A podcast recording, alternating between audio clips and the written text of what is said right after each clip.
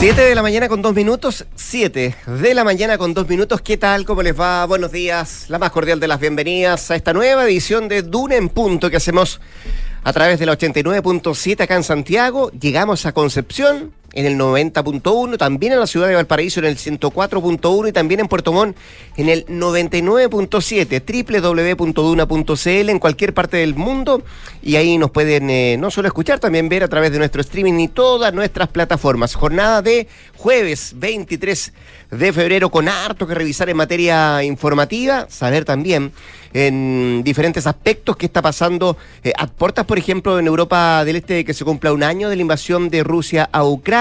Vamos a estar pendientes también de materias em, de salud. Hay una, un plan de fiscalización que busca de parte del Ministerio de Salud frenar la emisión de licencias eh, médicas falsas.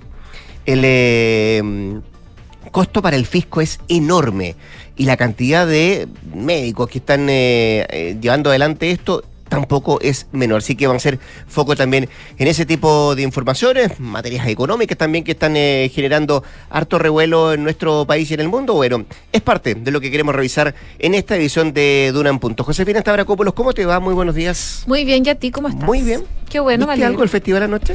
No, porque no nos alcanza a nosotros. ¿cierto? Sí. sí. Vi y escuché cuatro canciones de Fito Páez.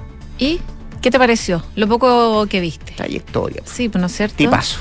Era una buena jornada, parece Se por lo menos. en algún minuto. Vi el video. Ah, ¿lo viste? Me lo comentaste tú. Oye, Sí. parece que casi se cae. Bueno, un tropezón. Ah, ya, pero, pero no mantuvo el grave. equilibrio. Ya. No, mantuvo el equilibrio y pudo sostenerse de pie el cantante argentino. Años de trayectoria. Años, caso, sí. Por ya. eso te digo, trayectoria, un despliegue en el escenario, ¿no? Qué Me bien. gustó el color del, de- además de la chaqueta, esos tonos entre verde y amarillo, ¿no? Voy a tener que ver el- la, la Sí, presentación. No alcancé a llegar al humorista, pero entiendo que le fue bien.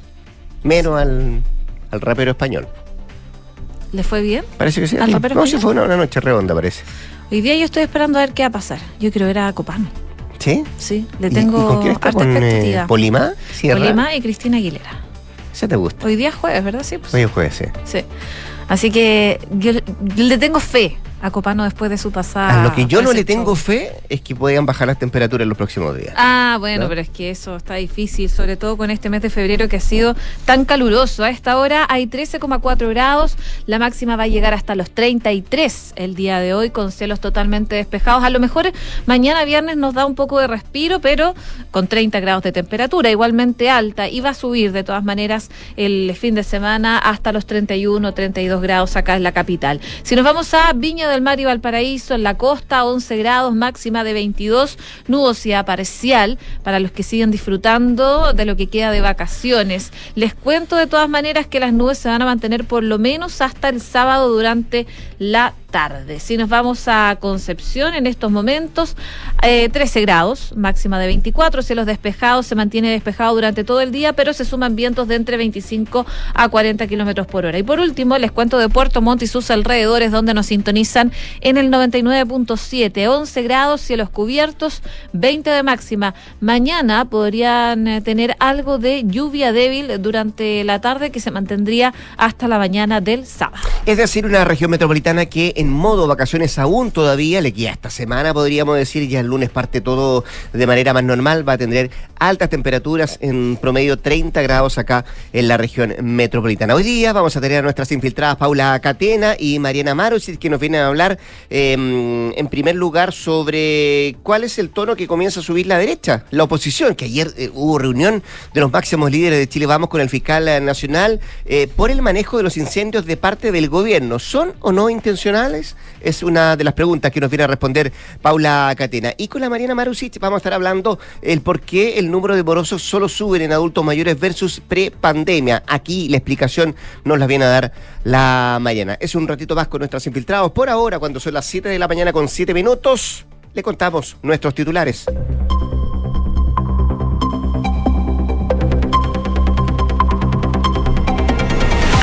Los siniestros en combate subieron a 42 y van casi 453 mil hectáreas afectadas. También se reportaron 2.146 casas destruidas por las llamas, de las cuales 1.459 son del Biobío y 356 del Ñuble, 327 de la Araucanía, 3 del Maule y una de los ríos. Además, un nuevo foco de incendio que devastó Santa Juana obligó a realizar evacuaciones en el sector de Coronel.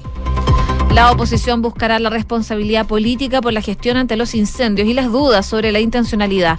Los líderes de Chile Vamos impulsarán en el Congreso la creación de comisiones investigadoras y sesiones especiales para analizar las negligencias que pudieran haber acontecido. El gobierno descartó que exista alguna instrucción para el cierre de Punta Peuco. El subsecretario de Justicia Jaime Gajardo negó rotundamente haber pedido a Gendarmería cerrar esa cárcel especial. Fuentes de la moneda, que están a cargo de la conmemoración de los 50 años del golpe militar, también afirman que el tema no es parte del plan del Ejecutivo para esa fecha. El asilo a expatriados nicaragüenses renovó la distancia del alcalde eh, Daniel Jaue con el gobierno. El edil de Recoleta aseguró que él le recomendaría al gobierno que se preocupe de las problemáticas que hay en el país. Por su parte, la ministra Carolina Toá aseguró que él tiene una visión muy distinta de lo que es el compromiso con los derechos humanos de un país.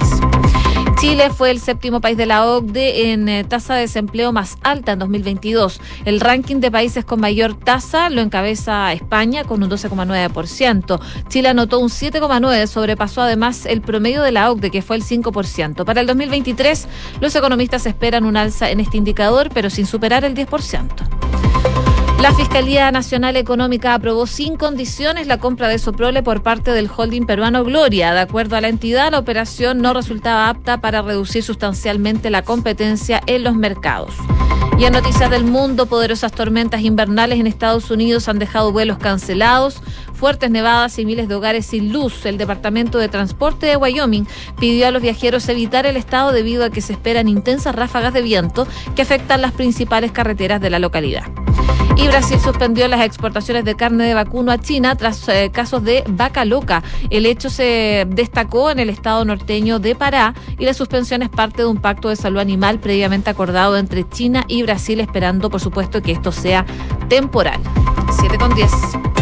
Hay expectación a propósito de lo que estás contando de China, de la reunión del máximo diplomático chino con el presidente ruso Vladimir Putin. Esto a horas de que se mm, conmemore un año de la invasión rusa en Ucrania. Eso va a ser el próximo día viernes. Bueno, eh, vamos al detalle de lo que está pasando en nuestro país. Todavía está lejos de apagarse el fuego en las zonas afectadas por los incendios forestales, pero también está lejos de apagarse la polémica por el origen de estos siniestros. Ayer y luego de reunirse con eh, la máxima autoridad del Ministerio Público, el fiscal nacional, dirigentes de la oposición dijeron que van a buscar responsabilidades políticas por la gestión del gobierno ante los incendios y también las dudas que hay sobre la intencionalidad de estos.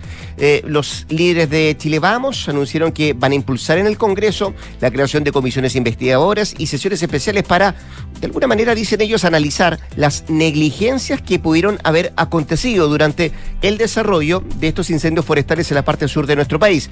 No solamente van a cómo se enfrentaron estos incendios, sino que también van un paso más atrás o ponen como tema un paso más atrás de decir, bueno, se tomaron todas las consideraciones pensando que iba a ser una temporada compleja desde el punto de vista de los incendios forestales? Bueno, esa es una de las preguntas que se hacen los dirigentes de Chile Vamos. Estamos hablando de Javier Macaya, de Gloria Juti y también de Diego Chalper, que estuvieron con el fiscal nacional Ángel Valencia y tras esta cita señalaron que es fundamental dar con los responsables de estos incendios que han afectado el país el último mes y creen ellos que en muchos de los incendios hay intencionalidad y es algo que no se puede minimizar por parte del gobierno, es lo que han dicho los dirigentes. Esto a pesar de que ayer la propia ministra del Interior, Carolina Toa, dijo que se trata de un debate, comillas, inútil desde el punto de vista de seguir insistiendo cuando además hay una investigación de por medio, hay mm, varias causas que están abiertas respecto a cómo se fueron originando estos incendios forestales que todavía están en desarrollo y no hay una conclusión concreta de parte de las autoridades respecto a la investigación de estos incendios. Lo dijo ayer Javier Macaya, entre otras cosas, él decía que acá hay muchas acciones que en el pasado se hacían, que tenían que ver con la prevención, con anticiparse las temporadas, eh, dotarse de los insumos necesarios para el combate de los incendios y este año no se ha hecho, lo criticaba el timonel de la UDI. Hay acciones de fiscalización que se van a hacer en la Cámara de Diputados, planteaba el eh, parlamentario, y el secretario general de RN, Diego Chalper, manifestaba que la seguridad de los chilenos exige que no se aminore ni minimice la posibilidad de que haya incendios intencionales en nuestro país. También adelantó que ya se resolvió implementar por una parte, comisiones investigadoras, también sesiones especiales de la Comisión de Seguridad y de Defensa, todo esto con el objetivo de revisar las distintas informaciones que se puedan entregar de parte de las Fuerzas del Orden, de las Fuerzas Armadas, también de la CORME y la CONAF, junto con analizar las acciones que eventualmente no se realizaron por parte del Ejecutivo para anticiparse a la temporada de incendios forestales. Podríamos decir, la avanzada de la oposición va en ese camino, en tratar de eh, establecer cuáles fueron las causas de estos incendios y que si hay alguna responsabilidad eh, política también se tomen las cartas en ese asunto. Eso es lo político, podríamos decir, José, porque en el trabajo en terreno sigue siendo dura la lucha de las brigadas para tratar de contener las llamas, particularmente en la localidad de Santa Juana, donde además eh, se maneja información que hubo eh, posibilidad de evacuación en algunos sectores cercanos a la localidad también de Coronel, donde por ahora es el foco más complejo que se está viendo por parte mm, del trabajo que lleva adelante las brigadas que tratan de contener estos incendios Claro, con estos nuevos focos la situación se hace bastante más, más compleja. De hecho, este incendio forestal en la región del Biobío es el mayor siniestro que ha afectado al país desde que se inició la emergencia eh, el 2 de febrero y está obligando a evacuar sectores poblados de la comuna de Coronel, como tú mencionabas. Esto se dio a conocer durante la jornada de ayer. Desde la Senapred se informó que fue activada esta mensajería SAE para teléfonos móviles con la finalidad de informar a los vecinos para que evacúen ciertos sectores y de acuerdo a la información más reciente de Senapred, el siniestro que arrasó con varios sectores de las comunas de Santa Juan y Nacimiento ha afectado una superficie total superior a las 73.500 hectáreas. Ya el viernes el siniestro ya había recuperado algo de fuerza y también intensidad, lo que motivó una evacuación preventiva en otros puntos de la comuna de Coronel. Pero claro, ayer la delegada presidencial del Bio Bio decía que había preocupación en cuanto al combate de esto, que siguen concentrados en los incendios conocidos como Santa Ana, sobre todo por su aproximación a los centros urbanos de Coronel y San Pedro. Desde Agricultura, que estuvieron visitando la zona, durante la jornada se produjeron dos focos nuevos en este mega incendio, lo que, lo que mencionaban y que hay vulnerabilidad, explicaban desde esa cartera, señalando que por eso se está haciendo un trabajo de reforzamiento en los cortafuegos. Junto al alcalde de Coronel, el ministro valoró el trabajo del municipio para evitar víctimas fatales en el marco de esta emergencia, pero es una situación bastante compleja la que se está viviendo con los incendios forestales. Sobre todo por lo que estamos comenzando al principio, comentándolo también, que tiene que ver con las altas temperaturas que va a haber hoy, particularmente en esa parte del territorio nacional. 7 de la mañana con 15 minutos. Escuchas, Duna en punto. Vamos a otro tema. Ayer en el eh, gobierno descartaron eh, que exista siquiera la intención, al menos de un eventual cierre del penal de Punta Peuco. Primero fue el subsecretario de Justicia Jaime Gajardo y luego la propia ministra del Interior, Carolina Toa, quienes abordaron los trascendidos respecto al eventual cierre del penal por parte del gobierno del presidente Gabriel Boric. Todo esto en el marco de la conmemoración de los 50 años del golpe de Estado en, nuestro país. Este tema surge luego que el medio ex ante asegurara que el subsecretario Gajardo, militante además del Partido Comunista, había instruido eh, en octubre pasado al director de Gendarmería, Sebastián Urra, realizar preparativos para anunciar además el cierre del penal en el, en el marzo de este año y coordinar el traslado de 129 reclusos condenados de ese recinto al módulo asistir de Colina 1. Eh, tras la información, Gajardo señaló que no hay ninguna instrucción formal ni tampoco informal para el cierre de este penal que él haya dado al director nacional de Gendarmería. Y en ese sentido, también agregó que estamos permanentemente todos los días evaluando la situación de nuestros establecimientos penitenciarios, por lo cual efectivamente se están desarrollando visitas técnicas en todo aquello, fue lo que dijo el subsecretario. Además aseguró que no hay ninguna remodelación en curso en el módulo Asistir de Colina 1, donde supuestamente iban a ser trasladados los reclusos y que detallaba esta nota del, eh, medio electrónico. Eh, posteriormente fue la ministra del Interior, Carolina Toá, quien eh, de manera bien categórica también dijo que este tema hoy no está en la agenda. Hay preocupación más importante y ni siquiera se ha hablado de la posibilidad del traslado de quienes están hoy día en Punta Peuco. Estamos hablando de 129 reclusos que están en ese penal que están condenados por diversos delitos y el promedio de edad que tienen es de 78 años. Al menos es la información que se maneja. Así que por ahora, todo a nivel de trascendidos, no hay nada concreto. Eh, descarta haber dado la instrucción el subsecretario de Justicia al eh, director de Gendarmería y la propia mm, jefa de gabinete, la, la propia eh, Carolina Toa, dice efectivamente no está en agenda el tema del traslado de quienes están ahí en Punta Peuco. Lo que sí está en agenda ¿Qué es? es eh, este ofrecimiento de nacionalidad chilena. Bueno, ayer lo comentamos, ¿te acuerdas? Pues la residencia que Sí. le ofreció el presidente Boric a los a los nicaragüenses. nicaragüenses eh, que han sido Los desterrados apátridas. por Sí, el régimen de Daniel Ortega. Bueno, eh, se ha comentado bastante este tema ah, por parte de diferentes ámbitos políticos y uno que salió a hablar sobre esto fue el alcalde de Recoleta, Daniel Jaude, y él eh, fue consultado por Radio Futuro y, le- y él decía, yo le recomendaría al gobierno que se preocupe de los problemas que hay actualmente en el país. Ante esa postura, por supuesto, también salió a responder la jefa de gabinete eh, que le responde a Jaude y dice definitivamente tiene una visión muy distinta a lo que es el compromiso de los derechos humanos de un país. Eh, Chile tiene el compromiso con los derechos humanos y ciertamente va más allá de nuestras fronteras. Y decía que preocupa eh, los seres humanos en todo el mundo y cuando hay un país hermano como Nicaragua, donde un gobierno les está quitando la nacionalidad a las personas por pensar distinto, nos acordamos mucho de cosas que vivimos en Chile. Y en ese contexto es que la ministra Carolina Toa recordaba que en Chile hubo un hombre que se llamó Orlando Letelier, que Pinochet le quitó la nacionalidad y después lo mandó a matar. Eso le pasó a un chileno, entonces cuando hoy le pasa a un nicaragüense, a nosotros sí nos compete y sí nos compromete, decía la ministra del Interior, respondiéndole al alcalde Daniel Jaude, que eh, cada vez se va distanciando más de alguna forma del gobierno. 7 con 19 minutos.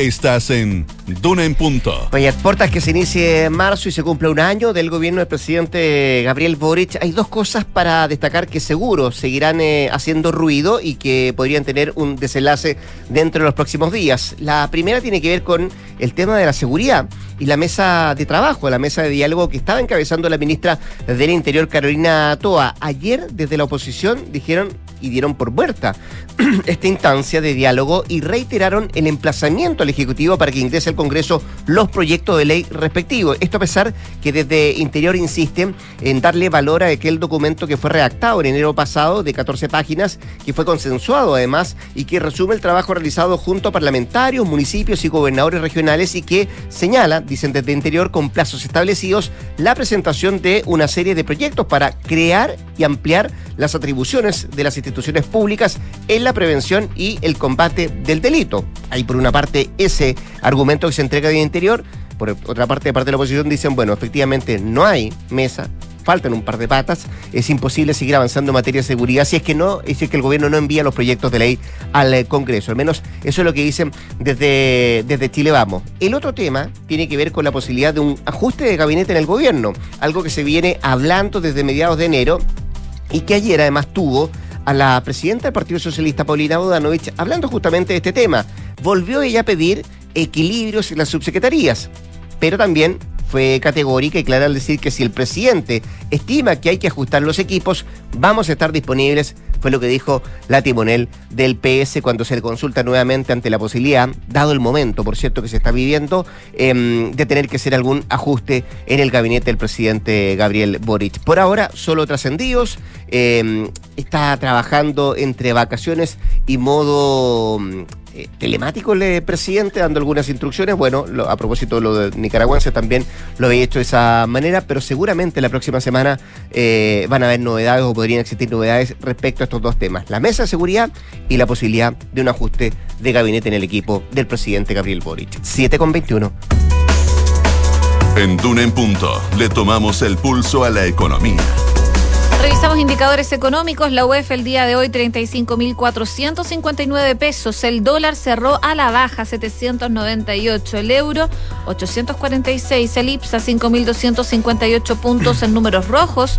Y el cobre 4,15 dólares la libra. Revisamos la prensa económica esta mañana que trae pulso este día jueves. Chile registró en el 2022 el séptimo desempleo más alto entre 36 países de la OCDE. Destaca como principal titular pulso que además trae, entre otros titulares, ventas de comida rápida supera niveles de antes del COVID.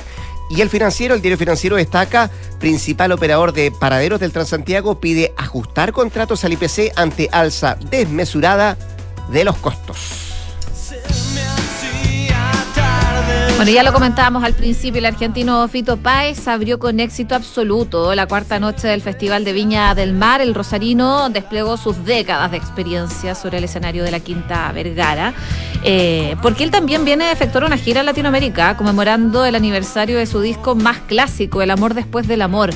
Bueno, antes de subir al escenario, dio una conferencia de prensa donde comparó a la generación de rock argentina, que le integró, por supuesto, eh, con la actual escena musical urbana trasandina que le fue muy bien, de hecho tuvo una noche especial durante esta semana. Dice, a lo mejor hay menos texto y acordes, pero es la misma actitud que el rock. Estaba mirando la, vestimenta de Fito Páez. Eh.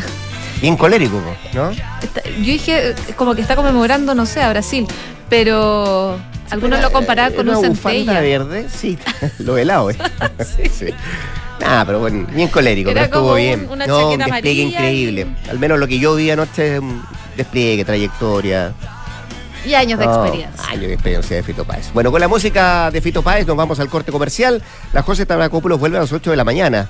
Eh, no a cantarnos, pero sí a contarnos las informaciones de último minuto. Gracias a Dios. Antes de la pausa, conecta la gestión de tu empresa con Sapiens CRP y tu área de gestión de personas con Senda. Ambas soluciones de Fontana y su ecosistema de gestión empresarial. Integra todos los procesos de tu compañía en defontana.com. 7 con 23, nos vamos a la pausa comercial. Es cortita, ¿eh? quédese junto a nosotros. Ya volvemos con más acá en Duran Punto. ¿Qué es? ¿Qué es acá la 89.7?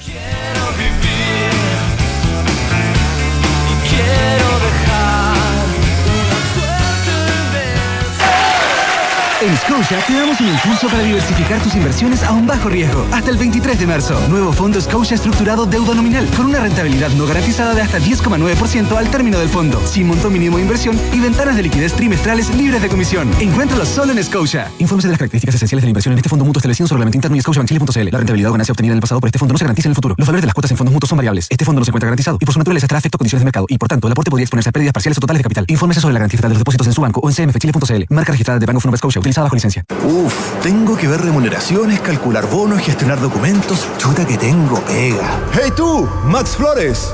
¿Mm? ¿Me conoces? Obvio, soy tu yo del futuro. Y vengo a decirte que si te cambias a Senda ahora tendrás todos estos procesos listos antes que llegue marzo. ¿En serio? Sí, aprovecha que están regalando dos meses gratis hasta fines de febrero. No esperes más y contrata ahora Senda de Fontana, el software que tu área de recursos humanos necesita. Ah, no sabes el dato que te tengo de Salfarrent. Ya, sí sé, que reservaste con tiempo en Salfarrent para conseguir el mejor auto a un super precio y así, luego de disfrutar del viaje, lo devolvías de forma fácil y te juntabas conmigo a pasarme el dato para que yo también reservara con tiempo. Pero lo que tú no sabes es que yo ya lo hice, po. Buena. Tú también puedes anticiparte reservando tu auto en salfarrent.cl. Por esto y mucho más, somos el mejor rentacar de todo Chile. Qué rico que podamos viajar todos al sur este año. Haber calzado las vacaciones fue una tremenda idea. Sí, con la Javi estamos listos, listos. Oye, ¿y cómo lo van a hacer con el Roque al final? Se queda donde mi mamá. Con ah. Marcelo contratamos Verisur hace un par de días, así que podemos partir tranquilos. Ah, qué bueno. Y la casa queda en buenas manos. Sabemos que quieres estar tranquilo cuando sales de casa. Conoce la alarma Cero Visión de Verisur, capaz de actuar antes que lleguen las fuerzas de seguridad. Calcula online en verisur.cl o llama al 600 385 0003. Activa Verisur. Activa tu tranquilidad. Escuchas Duna en Punto con Rodrigo Álvarez. Son las 7 de la mañana con 26 minutos, 7 con 26. Seguimos acá en el 89.7 haciendo Duna en Punto, revisando temas de interés, de actualidad, de contingencia. Bueno, ayer el gobierno anunció un plan de fiscalización para por una parte, tratar de enfrentar y por otra, podríamos decir, frenar la venta de licencias médicas fraudulentas. Un plan que incluye, entre otras cosas, de acuerdo al detalle que entregaban ayer desde el Ministerio, eh, habilitar un sitio de denuncia, sanciones, bueno, un, fin, un sinfín de cosas para tratar, como decía yo, de frenar esta venta de licencias médicas fraudulentas. Lo queremos hablar, lo queremos detallar, esto con la superintendenta de Seguridad Social, Pamela Gana, a quien ya tenemos en la línea telefónica y la saludamos de inmediato. Pamela, ¿cómo le va? Buenos días. Muchas gracias por atender la llamada Radio Duna. Muy buenos días, Rodrigo. Muchas gracias por la invitación a conversar del tema. Eh, Es bueno el detalle, es bueno saber cómo, cómo se, se frena esto, Pamela, y cuál es eh, el plan de acción, eh, eh, superintendenta, para, para enfrentar un problema que, que no es nuevo ¿ah? y, que, y que acarrea importantes pérdidas para el fisco, que podríamos decir una de las cosas más importantes a propósito de esto, ¿no? Efectivamente, como usted dice, acarrea pérdidas, pero creo que un tema más importante o tan importante como aquel es tener claro el valor de la licencia médica. ¿no? La licencia médica es un instrumento de nuestra seguridad social que protege a los trabajadores y trabajadoras cuando lo necesitan enfermos y necesitan recuperarse, ¿no es cierto? Y les da protección tanto a su ingreso como a su empleo. Y en ese sentido creemos que esto se enmarca dentro de la protección a la seguridad social. Eh, las institucionalidades como este instrumento tienen que tener credibilidad institucional para darle una sustentabilidad. Y en ese sentido está enmarcado esto. Y así también hemos venido trabajando de, de, de connotación pública y conocido el, todos los procesos judiciales que está de investigación que está llevando la Fiscalía respecto a algunos eh, profesionales de la salud que ya han sido formalizados. Y, y eso requirió un trabajo previo, un trabajo conjunto entre todas las instituciones, mm. lo que es la COMPIN, lo que es el Consejo de Defensa del Estado, la Superintendencia de Seguridad Social, que fueron desde capacitaciones, dado a conocer, información específica, etcétera, y ese trabajo continúa. ¿no? Creo que eso es bien importante tenerlo en cuenta. Es, buena, cierto, es buena la bajada que usted hace de, de, de, darle la importancia necesaria que son las licencias médicas por una parte y también el... Eh, cúmulo de instituciones que van a trabajar para, para tratar de frenar esto. Quería preguntarle. Hemos estado trabajando. Sí, sí. Esto no es de ahora, es de hace bastante rato. Lo que quería preguntarle, Pamela, en esta última parte, en este último, eh, podríamos decir, esta eh, inyección nuevamente de, de, de, ganas para tratar de frenar este tipo de cosas, ¿dónde se va a poner el foco? ¿Y cuál es, por ejemplo, la facultad que tiene la superintendencia para llevar adelante este proceso? A ver, yo creo que el foco primero está dado en entender bien de pesquisar casos de posible eh, emisión de licencias médicas sin fundamento. Lo que hay que moverse bien es lo que son las facultades de cada una de las instituciones.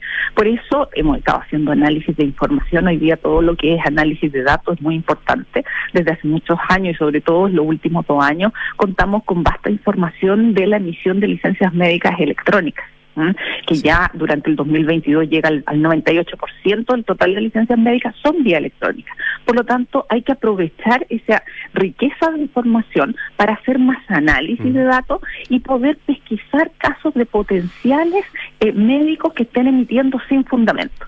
Ahora, por eso el reporte que sacamos en enero es parte de ese proceso, de esa información que también queríamos hacer parte, dar a conocer a la ciudadanía y hacemos un análisis respecto a tramos de emisiones. Entonces, se habla mucho de cuál es el número eh, esperado de emisión de licencias médicas. ¿Y qué es lo que mostramos en ese informe y en lo que está parte abasteciendo nuestro análisis de data?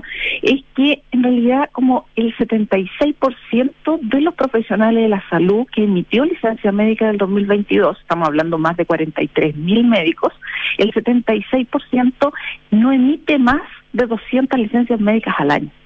Por lo tanto, la mayoría, un 76%, emite menos de 200 licencias, 200 o menos. En cambio, si nos vamos a la otra punta de la distribución, tenemos que los que emiten más de 1.600 no supera el 1,5% de ese grupo. O sea, estamos hablando de unos 500 más o menos eh, profesionales de la salud que emiten en total alrededor del 20% de las licencias médicas y eso equivale más o menos al 20% del gasto en subsidio de capacidad laboral. Ojo, que no estamos diciendo que todas esas licencias médicas sean eh, sin fundamento médico, sino que estamos diciendo que hay que pesquisar con el análisis de datos, hay que pesquisar cuáles son los casos más importantes. De nuevo, cuál es nuestro objetivo final, cuidar un importante instrumento de la seguridad social. Por lo tanto, nuestro foco va a estar, ha estado en todo lo que es análisis de data y focalizarnos en las investigaciones. Esa es la facultad. Te preguntaba cuáles son las facultades de la Así es. suceso, de la superintendencia. Esto está marcado dentro de la ley 20.585 que nos entrega facultades para investigar estos casos sospechosos que pueden venir de denuncias, pero también le estamos dando un poco importante a lo que es análisis de data, como le explicaba, y en ese contexto de denuncia definir si el profesional de la salud emitió o no licencias con fundamento o sin fundamento médico. Y establece sanciones a los profesionales. Esto está establecido cuáles son las multas tanto en eh, dinero como en suspensión de días para emitir licencias médicas. Y a modo de ejemplo, por ejemplo, cuando ya hay una tercera reincidencia en el profesional de la salud, hoy día la multa que tiene, eh, ya es la tercera reincidencia que está, que está sancionado por este, por este caso, tiene una multa de 60 UTM y una suspensión de un año. Y aquí, de suspensión de emisión de licencia médica. Y aquí me gustaría llevarlo al tema del proyecto de ley que se está Eso, trabajando. eso quería preguntarle. Entiendo que hay un proyecto de ley que, entre otras cosas, busca aumentar sanciones, ¿no? A quienes emiten, eh, a los profesionales de salud que emiten eh, una licencia médica sin, sin fundamento. Eh, ¿El trámite de ese, de ese proyecto en qué está, superintendente? Tuvimos una discusión larga en la comisión y bastante fructífera en la comisión de salud del Senado, que ya fue aprobada en la comisión y debiera pasar ahora reiniciándose el, periodo parlamentario, debiera eh, pasar a una votación en sala del Senado para después seguir con su segundo trámite legislativo en la Cámara de Diputados. Y ahí hay varios temas, pero entre otras cosas sube las multas como usted señalaba. Y en el ejemplo que yo le daba de que a la tercera reincidencia establecía que eh, hoy día la ley actual establece que la sanción de la tercera reincidencia son 60 UTM de multa y un máximo de un año de suspensión, el proyecto de ley, si es aprobado, ese mismo caso de tercera reincidencia pasaría ya no a 60 UTM, sino que a 600 UTM y la suspensión de un año la cambia a una suspensión de por vida de poder emitir licencias médicas.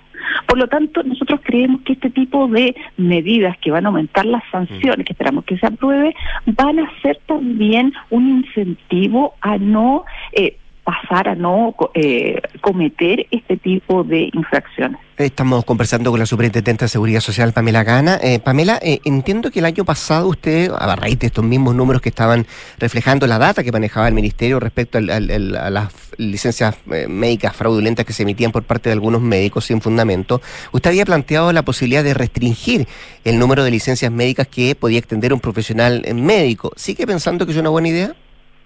Hoy día no está dentro de la agenda, no se está incorporando dentro del proyecto de ley ni está dentro de la agenda. Creemos que hay que recurrir a otros mecanismos que generen los incentivos correctos para ir en esa línea. Por lo tanto, no es algo que esté en discusión. Mm.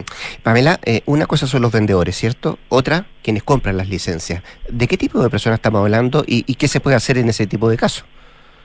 A ver, hoy día hay que tener claro que la licencia médica tiene como dos instancias. ¿Cierto? Uno que es cuando es emitida la licencia médica por el profesional médico, pasa después a sus respectivos seguros de salud, FONASA o ISAPRE, a ser revisadas por las respectivas contralorías médicas de los seguros para establecer si es justificado el reposo.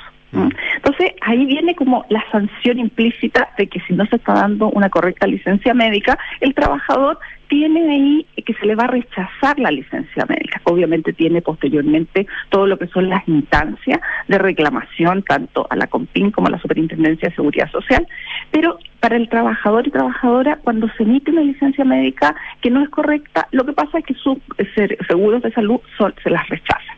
Por otro lado está la investigación a los profesionales de la salud que emiten sin fundamento y en eso es lo que hemos estado conversando de buscar cómo se fiscaliza mejor, se hacen mejor las investigaciones en mayor cantidad y sobre todo diría yo focalizado, como le decía, son muy pocos los profesionales de la salud que emiten eh, una gran cantidad de licencias médicas. Ese es uno de los temas de los indicios que hay que empezar a buscar en conjunto con otros desde el punto de vista del análisis de datos. ¿Qué nos dicen los, los números, Pamela, respecto, por ejemplo, a FONASA y a la ISAPRE en cuanto a la emisión de, de licencia fraudulenta?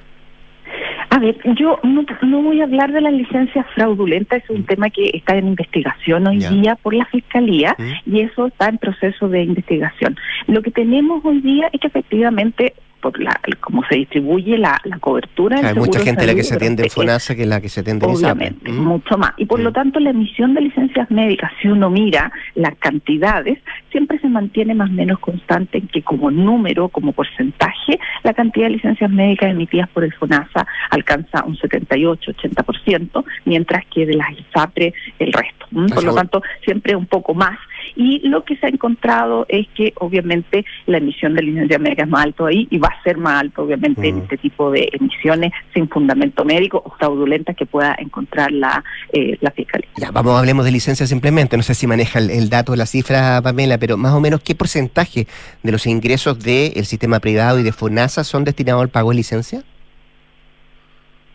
Hoy día está- varía. Este. Pensemos que, por ejemplo, cuando uno habla del número de licencias médicas, esto ha ido evolucionando bien fuerte, obviamente eh, afectado por la situación de pandemia. claro, Cuando tenemos, por ejemplo, pensemos que el número, el número en el 2020, el número fue de más o menos 6 millones de licencias médicas.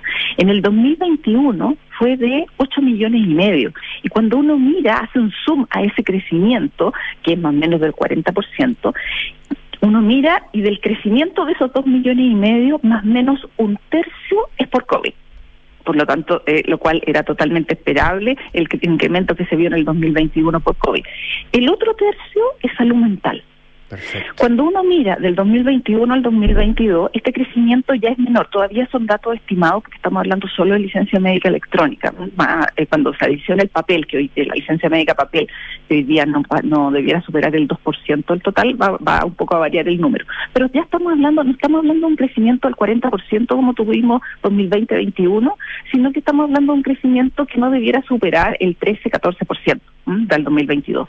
Y al hacer el suma de ese crecimiento, ya COVID no es una cosa eh, que sea más importante, afortunadamente por el, la disminución de los casos.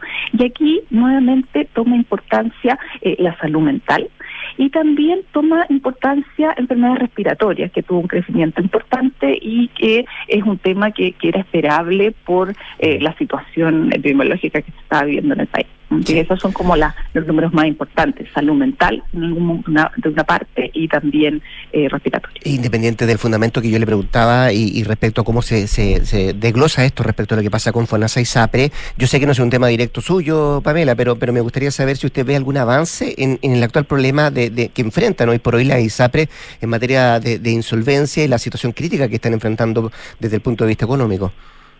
Efectivamente, ahí, eh, o como usted lo dice, no es competencia de la Superintendencia de Seguridad Social, pero desde el punto de vista de la seguridad social, obviamente el gobierno está trabajando, el Ministerio de Salud, la Superintendencia de Salud, en algunas medidas que puedan proteger, poniendo como foco la protección de los trabajadores y trabajadoras de sus familias que están protegidos por dicho seguro.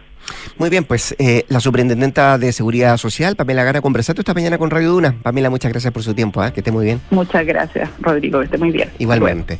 Nos vamos a una pausa comercial. Antes 5,2 eh, fue el eh, temblor que se sintió hace poquito rato acá en las cercanías de mm, eh, fue en las cercanías de Pichilemo.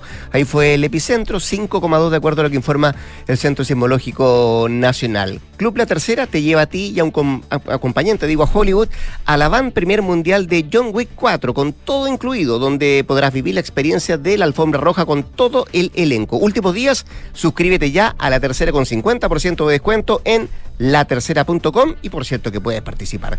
Pausa, al regreso. Mariana Marusic, Paula Catena son nuestras infiltradas que están acá en Durán. Punto. Vamos y volvemos.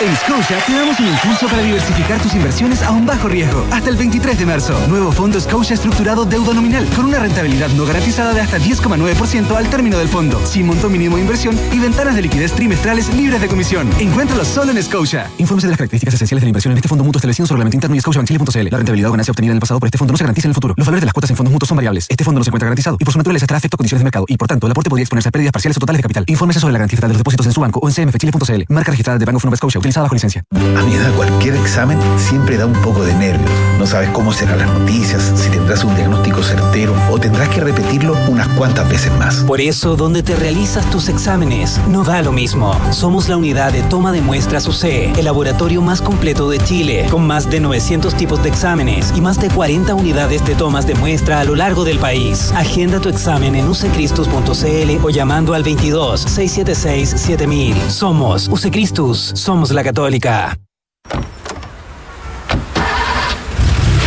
Así de rápido funciona el retiro y devolución de tu auto en Salfa Rent. Olvídate de las esperas, realizando tu check-in y devolución online en pocos clics, ganando tiempo para hacer lo que más te gusta. Vive esta nueva experiencia ahorrándote filas y papeleos en toda la red de nuestras sucursales de Arica a Punta Arenas. Por esto y mucho más, somos el mejor rentacar de todo Chile. Salfarrent.cl Qué rico que podamos viajar todos al sur este año. Haber calzado las vacaciones fue una tremenda idea. Sí, con la Javi estamos listos, listos. Oye, ¿y cómo lo van a hacer con el Roque al final? Se queda donde mi mamá. Ah. Con Marcelo contratamos Verisur hace un par de días, así que podemos partir tranquilos. Ah, qué Y buena. la casa queda en buenas manos. Sabemos que quieres estar tranquilo cuando sales de casa. Conoce la alarma Cero Visión de Verisur, capaz de actuar antes que lleguen las fuerzas de seguridad. Calcula online en verisur.cl o llama al 600-385-0003. Activa Verisur, activa tu tranquilidad. Escuchas Duna en punto. Duna 89.7.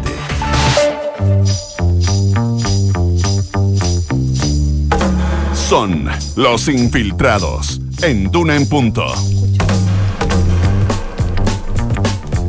7 con 42, 7 de la mañana con 42 minutos. Vamos a. mm, ¿Qué número tiene?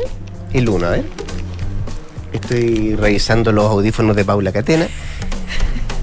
A quien no le funcionan, pero ya le vamos a arreglar los, audífonos.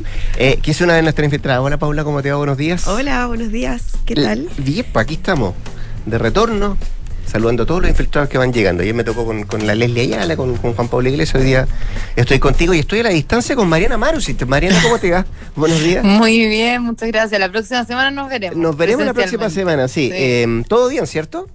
Sí, Mejorando, todo bien. sí, ya. Sí, mejorando, mejorando ya. Me, llegó, me llegó ayer el WhatsApp que había un problemilla, pero ya se está solucionando. Sí. Qué bueno. Efectivamente. Me alegro. Vamos a hablar con la Mariana respecto al número de morosos que subió en adultos mayores versus eh, pre-pandemia, pero también vamos a hablar con la Paula de esta ofensiva de la oposición, que comienza a acercarse marzo y comienzan a acercarse ya el, el trabajo legislativo, eh, cosas que quedaron pendientes de enero, Paula, eh, básicamente en, en varias materias. Yo hablaba también en primer bloque de, de materia de seguridad, pero hoy día hay un foco que está puesto en los incendios forestales, la situación que está afectando eh, a gran parte de las regiones del nuestro sur y que mm, han tenido de cabeza al gobierno trabajando en esto eh, con el despliegue también de ministros. Y ayer hubo una reunión de los principales líderes de Chile Vamos con el fiscal nacional eh, para, entre otras cosas, eh, buscar... y establecer orígenes de estos incendios, pero básicamente aquí hay un concepto que es el de la intencionalidad, ¿cierto? Que ha cobrado fuerza en el último rato y parece que desde el punto de vista de la oposición eh, la idea es eh, seguir con esto y tratar de buscar responsables efectivamente fueron eh, incendios intencionales eh, y ver también, porque mm, escuchaba a Chalper que decía ayer, bueno, no solamente es esto, también ver cómo Responsabilidad responsabilidad política y, y cómo fue la tarea del gobierno en el manejo de los incendios forestales. Sí, justamente, bueno, eso es parte, bueno, me cambié de lugar porque no, no funcionaron No los audífonos, pero Vamos a mandar a arreglar. ya con eso solucionado, eh, sí, efectivamente, esto, esta reactivación que de parte de Chile Vamos de la oposición tiene que ver con justamente lo que tú decías, Mm. un poco están volviendo a sus vacaciones también y eh, programando lo que va a ser el rol también opositor en, durante todo este 2023 y en este contexto donde eh, Chile Vamos en un principio había sido más bien cauto respecto de eh, cuestionar eh, públicamente al gobierno con respecto al manejo de la emergencia en los incendios. Eh, el análisis eh, interno era que no querían sacar réditos políticos de, de- una crisis, pero según lo que transmitían ayer, un poco lo que eh, rebasó, la gota que rebasó el vaso en este contexto fue justamente este enredo que se produjo en el gobierno sobre la intencionalidad o no de los incendios, una polémica que se originó a raíz de las declaraciones que emitió el ministro de Vivienda Vivienda Carlos Montes eh, diciendo que no había claridad respecto de eh, el origen de estos, si es que eran negligencia humana, si es que eran intencionales o no, y que por lo mismo también había que ser cautos respecto de esa materia. Y en ese contexto después que la ministra del Interior, Carolina Toa, también entregó cifras respecto de cuál es el porcentaje de intencionalidad, eh, de acuerdo a la información que ellos manejaban que ya estaba investigada, que tiene que ver con un 25,1%, y esto contrastó con las cifras internas que manejaba eh, la CONAF, que eran superiores, y esto después lo que explicó el gobierno y que tuvieron que explicarlo en vocerías y también en minutas internas que eh, difundieron a los partidos políticos del oficialismo, es que tiene que ver con que la cifra que entregó la ministra Toa son aquellos que ya están eh, revisados en mayor detalle y que tienen, o sea, tienen origen de que se está Es el investigando. 25% que ya Claro. conocer el lunes pasado, claro. Justamente. Entonces, a raíz de esto, de, de, de estas declaraciones de, del gobierno, es que Chile Vamos dice, bueno, aquí hay un, hay un intento de eh, bajarle el perfil a, eh, al, al origen de los incendios y a, este, a, a la, a la intencionalidad de estos.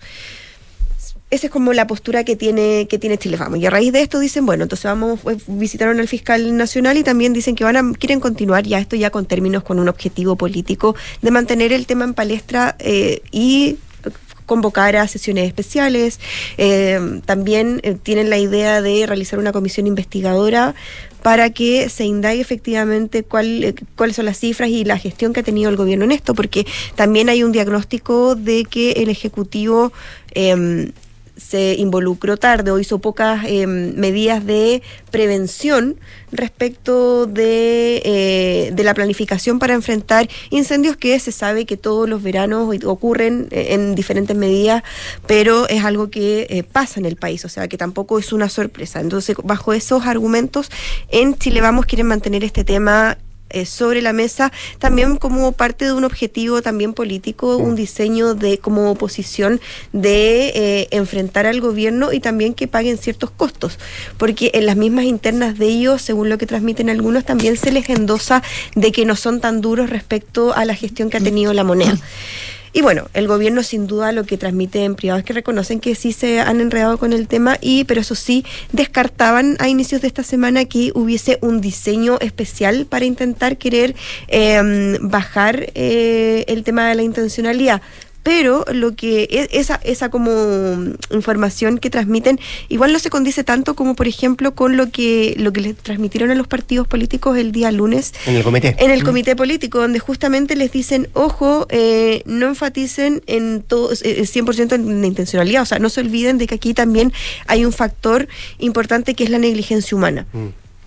Entonces, como no sobre- sobredimensionar las cifras de intencionalidad, o sea, ajustarlas a realmente lo, lo que dicen las cifras. O sea, no piden sobredimensionarla, pero tampoco minimizarla. Claro. Ya. Pero sí hay una, hay, hay, ojo, es un tema para ellos, o sea, eso da cuenta de que Eso es es un lo más tema. interno, sí. Claro, que es un tema que, que les enreda y que por lo mismo también prefieren eh, hacer bajadas a los partidos políticos justamente para evitar que este conflicto, este, este conflicto siga escalando, porque de alguna manera igual este enredo con la intencionalidad o no de los incendios se desvía un poco el foco de la atención donde debería estar puesta, que es la gestión, al menos del- de lo que ellos buscan, Mm. que sea el foco, es la gestión del gobierno, lo que se está haciendo, las El ayudas. despliegue de los ministros, el la tarea de la despliegue- brigada, claro. el despliegue de los ministros, entonces de alguna manera igual se va perdiendo lo que la moneda busca que sea el foco de la contención de la emergencia.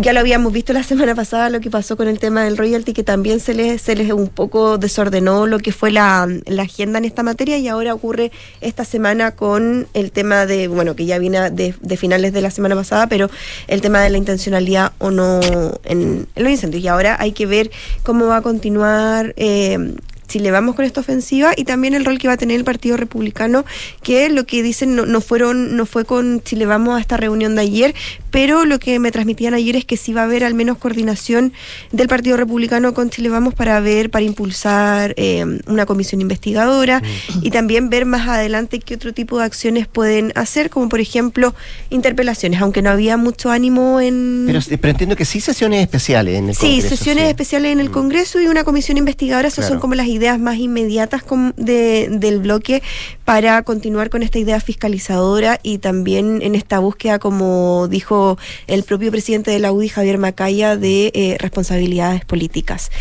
Y mm, no había mucho ánimo, eso sí, de interpelaciones eh, en el sector. Algunos eh, lanzaron esa idea ayer, pero decían que no, que no saben si es tan conveniente, pero podría ser quizás para más adelante, dependiendo de cómo continúe el manejo de la emergencia. Así que ese es más o menos el escenario que hay, mm, que hay en, el, en el sector. Sí, bueno, lo ofensivo de la oposición ya parte, eh, como decíamos al principio, se viene marzo y se viene seguramente ya la eh, un poquito volver a la normalidad, pero es un, Claro. un tema que, que- que interesa mucho. Yo, yo comparto cuando tú dices efectivamente fue algo que de parte del gobierno molesta porque el foco está puesto en otro lado.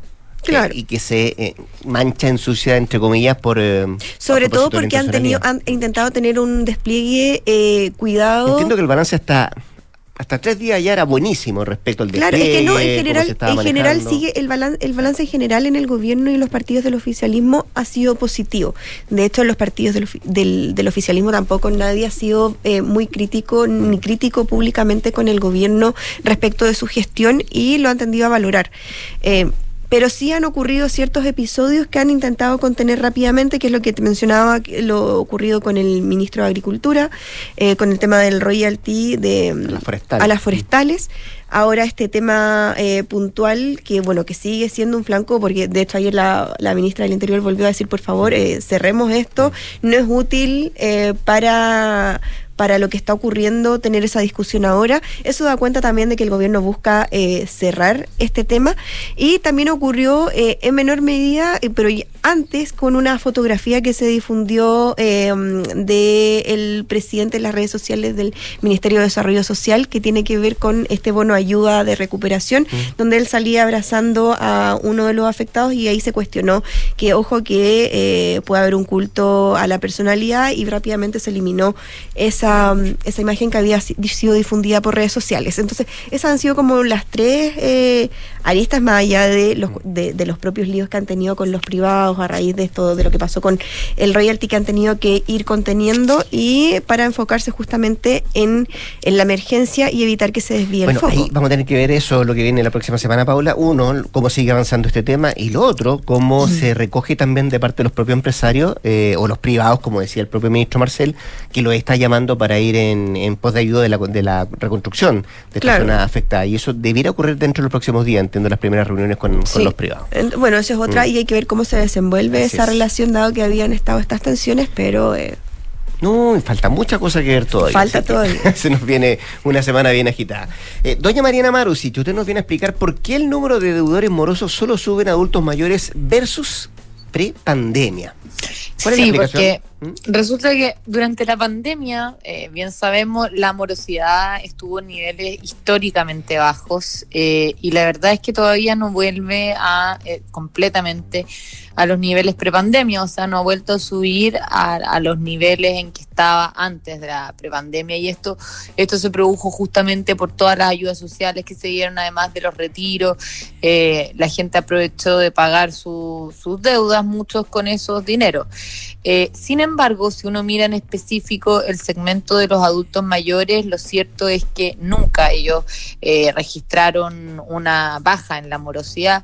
Es más, vinieron subiendo eh, año a año el número de personas morosas y los montos promedio de, de- mora que tenían también ellos en, términos reales. Entonces, la verdad es que es un segmento del que probablemente no se ha hecho un, no se no se ha puesto un foco, no se ha puesto una preocupación, ni se ha mirado en detención para ver qué es lo que está ocurriendo.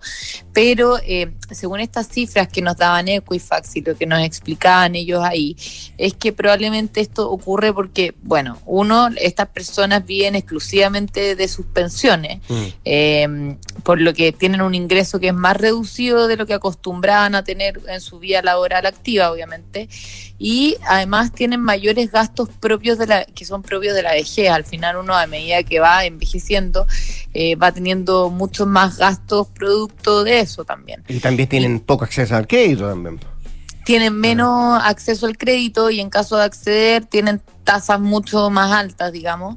Y también tienen una baja inserción laboral. Entonces, la verdad es que es un mix que probablemente no es muy conveniente para ninguno de ellos. Y si uno mira también los montos promedios de, de, de mora, obviamente son mucho más altos que lo de los jóvenes, entonces no es llegar y pagar con un retiro probablemente eh, estos montos, además si tú estás, bueno, eh, pero, pero la verdad es que se vio que subió, por ejemplo, el número de morosos, sobre todo los mayores de 70 años, las personas de 70 años y más, un 14%, y entre quienes tienen entre 60 y 69 años subió el número de morosos un 5% al cierre de 2022 versus los niveles prepandemia, o sea, al cierre de 2019. Y los montos promedios de mora de los personas que están entre 60 y 69 años están en los 2.200.000 y los que tienen 70 años y más en 1.700.000. Y fíjate que en línea con esto también se ha visto, el año pasado se puso en marcha la renta vitalicia escalonada. Esta es una renta vitalicia que en vez de entregarse un monto fijo eh, de pensión de por vida, se entrega primero una parte, unos montos de pensión que es más alto y a medida que va pasando el tiempo va bajando y después pasa a ser más bajo que el, el, monto que hubiese recibido inicialmente, pero ah, inicialmente eh, empieza recibiendo mucho más. Y es justamente para este tipo de personas quizás que tienen compromisos financieros que cumplir al, eh, al principio de, de, su, de su, de, de, cuando empiezan a ser pensionados, digamos, y esta renta vitalicia es con nada que empezó a funcionar algo así como en septiembre del año pasado, eh, ya concentra más de la mitad de las nuevas rentas vitalicias que están entregando la aseguradora. O sea, la verdad es que eh, ha sido súper popular entre los nuevos pensionados y justamente apunta quizás a este tipo de personas que tienen un gasto mayor que cumplir al inicio de cuando empiezan a ser pensionados, digamos.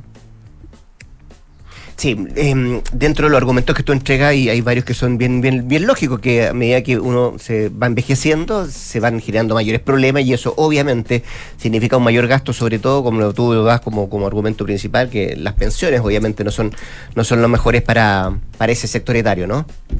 Efectivamente, sí, las pensiones no, o sea, una pensión promedio hoy en Chile no te alcanza para cubrir una deuda de dos millones eh, una mora promedio de 2 millones de pesos, digamos. Eh, prácticamente imposible. Entonces, claro, eh, por eso mismo también hablaba antes de Equifax que es importante de, tener educación financiera, sobre todo en este segmento de edad. Y eso para todas las edades, pero claro, particularmente en el segmento, sí. En realidad para todas las edades. Bueno, y los más jóvenes, fíjate, son los que eh, porcentualmente más caen en cuanto a número de morosos, son los que más bajaron versus los niveles prepandemia. Eh, y bueno, eso igual está ligado un poco a que la mora promedio que tienen ellos es bastante baja, o sea, las personas entre 18 y 24 años tienen una mora promedio hoy de o sea, al cierre de 2022, de 186 mil pesos, que igual bajó bastante versus los niveles pre-pandemia cuando estaban 300 mil pesos su mora promedio. O sea, eh, está en 300 mil pesos la mora promedio hoy, versus los 400 mil que estaba pre-pandemia. Y la verdad es que el número de morosos se redujo casi, o sea, estaban en 186 mil el número de morosos al cierre de 2022 versus los 300 mil que había en en diciembre de 2019. Entonces también se han venido reduciendo bastante los morosos jóvenes mm. y eh, bueno, también han bajado los morosos que están entre 30 y 59 años, eh, que son es donde se concentra la mayor cantidad de morosos obviamente, porque son los que están en su vía laboral activa y que tienen más acceso también a crédito, digamos. Mm convengamos, Mariana, que endeudarse no es malo, si el tema es que hay que tener la espalda financiera nomás para, para tratar de, cumplir los compromisos.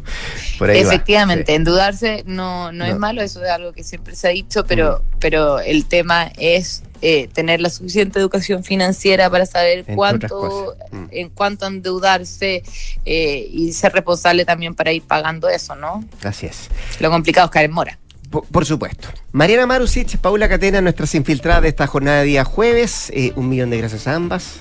Nos vemos la próxima. Buenos días. ¿eh? Nos vemos. ¿Quién es acá la sintonía del 89.7 de inmediato? Eh, las noticias con Josefina Stavrakopoulos y luego de eso hablemos en Ofa Candura. Que tenga una buena jornada. Buenos días.